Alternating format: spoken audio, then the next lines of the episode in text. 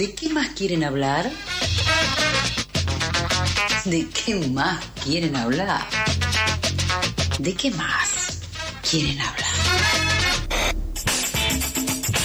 La columna de Chicas Poderosas Argentinas.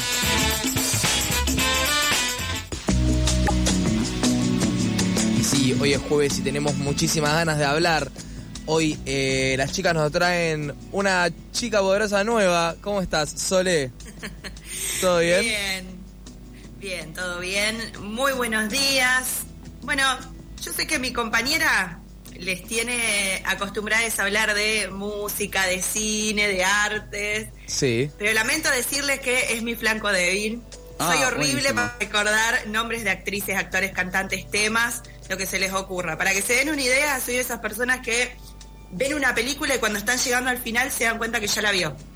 Eh, Ah, me ha pasado mitad de película darme cuenta. Ah, sí, ya me acordé cómo terminaba. Me ha pasado, me ha pasado. Soy muy mala para eso. Entonces, eh, sí decidí quedarme un poquito en la actualidad de la televisión argentina, que la verdad yo creía en un declive irremontable ya frente a las plataformas de, de contenidos online, pero por lo que he visto con los, con los realities, No. ha logrado cautivar nuevamente a una gran audiencia e inclusive llegar a jóvenes que ya ni la consumían. Es más, no sé ni siquiera si la sabían usar. Eh, Pues ¿Vamos no a hablar de. Gran Hermano? vamos a hablar de Gran Hermano. ¡Vamos! Sí, hablemos de Gran Hermano, por favor. Bueno, y les iba justamente a, a mencionar eso. Bueno, un programa como Gran Hermano, ya lo sabemos, esto plagado de estereotipos, discursos de odio disfrazado en frases aparentemente inocentes. Tiene muchísimos aspectos para criticar en ese sentido. Mm. Pero creo también que puede ser una oportunidad para hacer un consumo crítico, incluso sin la necesidad de ver el programa, porque la verdad es que yo no lo veo, pero a través de las redes sociales me entero prácticamente de todos. Totalmente. Eh, quiénes, quiénes son los que están, qué es lo que está pasando y demás. A mí me pasa exactamente lo mismo y creo que viene también muy de la mano de esto de, bueno, eh, gente que no consumía televisión o que no está acostumbrada. Mismo hay mucha disputa sobre cómo se transmite Gran Hermano, porque por lo general eh, la transmisión de Telefe es muy criticada y el stream donde sale cotidianamente todo el tiempo, Pluto. eh, eh, Pluto es- lo banca todo el mundo. Entonces ahí hay como también ciertas disputas, si se quiere, de tipos de audiencias. Eh, para televisión que, Claro, en que por lo menos se ven plasmadas, ¿no? En televisión lo que tenés es tipo el jurado, ahora Es tenés lo mejor. a Santi, que a mí no me cae muy bien que digamos, pero bueno, son No. opiniones, son opiniones nada más. Eh, pero sí, es eh, para mí el reality hoy en día es la única opción prácticamente que para poder ver la tele.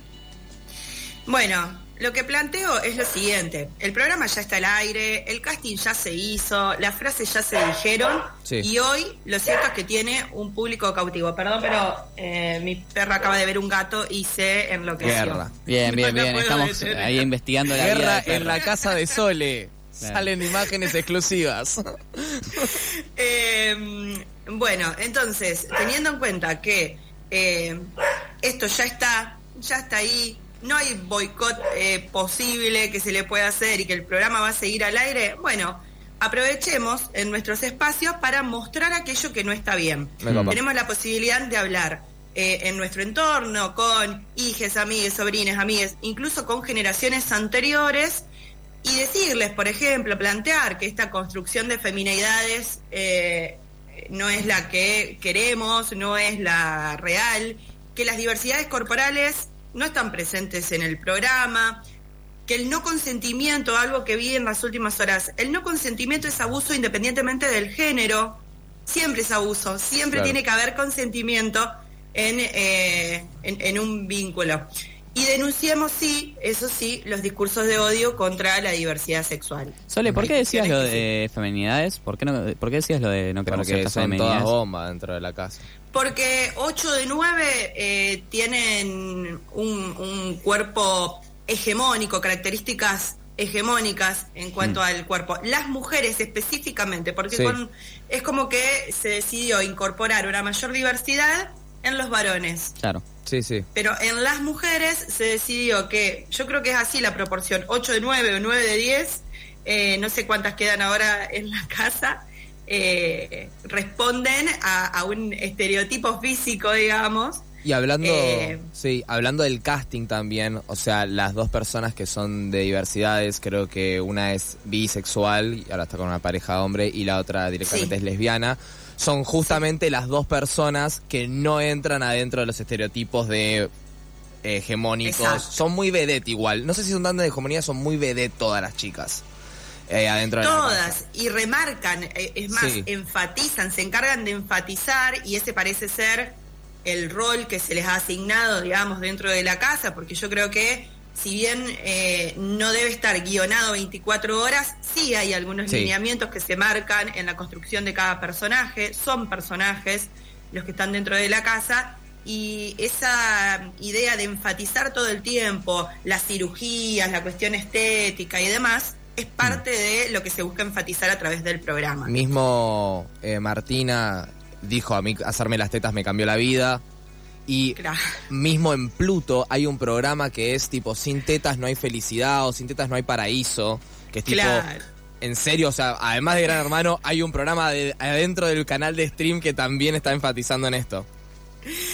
Bueno, la verdad es que me parece que eh, sirve, sirve el programa como disparador para charlar, para explicar qué son los estereotipos, para mostrar que el programa como parte de, de la industria cultural es también una forma en la cual nos enseñan a mirar el mundo, a construir la mirada que tenemos acerca del mundo. Y eso depende el entorno, el contexto, si se mira de un modo crítico o no, eh, es algo que podemos aprovechar hoy, eh, digamos, dada la, la vigencia y el alcance que está teniendo el programa.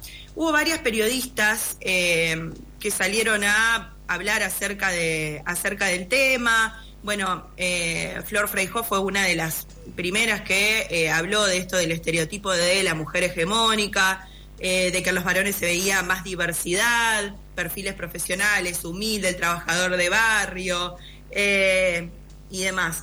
Y ella como socióloga también lo planteaba de ese modo. Decía, hablen, hablen con sus hijas, hablen con sus hijos, lo van a consumir porque es lo que están consumiendo eh, y, para sentir eh, pertenencia en el grupo, muchos adolescentes lo van a seguir consumiendo. Entonces, ya que lo van a consumir, bueno, expliquémosle un poquito más acerca de qué es lo que están viendo, qué es lo que falta, qué es lo que no vemos dentro del programa, qué es lo que debería haber, qué Claro, es lo igual- que no nos damos cuenta, pero es un discurso de odio. Sole, yo pensando también en, bueno, qué, qué hacer al respecto, también pensar cómo sería esa inclusión, ¿no? Porque si es una inclusión puntualizada y eh, remarcada y estimulada, también eh, no- puede llegar hasta ser, no sé si contraproducente, pero puede llegar a ser, eh, ¿cómo decirlo? Antinatural, no, no me sale el término lo que quiero expresar. Yo digo, si hay- ag- agregan a una persona perteneciente a una minoría y lo enfatizan y lo reproducen, también es una fetichización, si se quiere, Sí, de la minoría. en Que es muy de la tele también. Que también eso. existe un montón y se ha visto, por eso también como Bueno, es lo que ha pasado en La Voz también. Claro. En el programa La Voz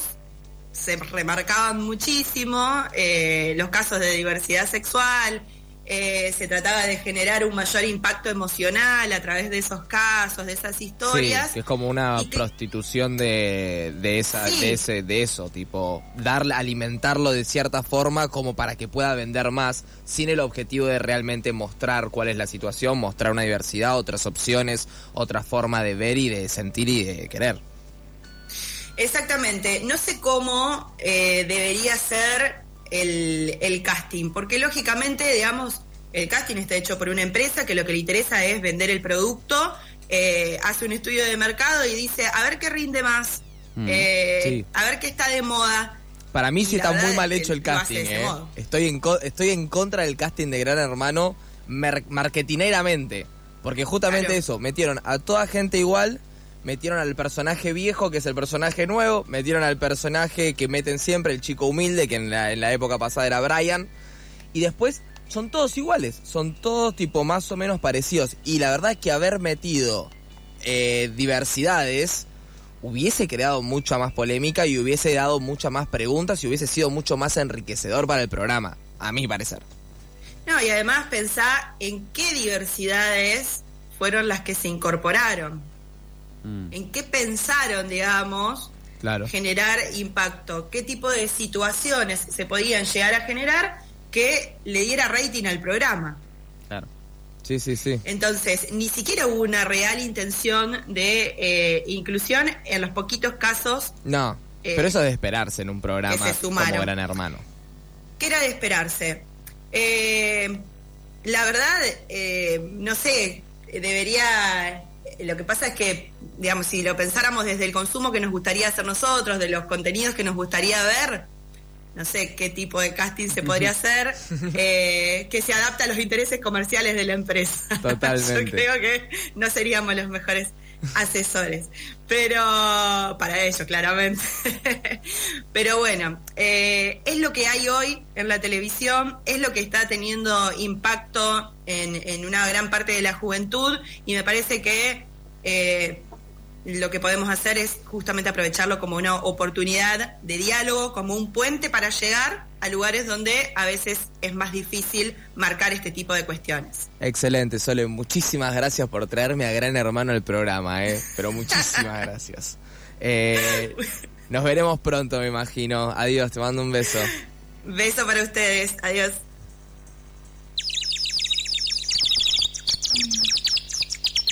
¿Madrugaste o seguiste de largo?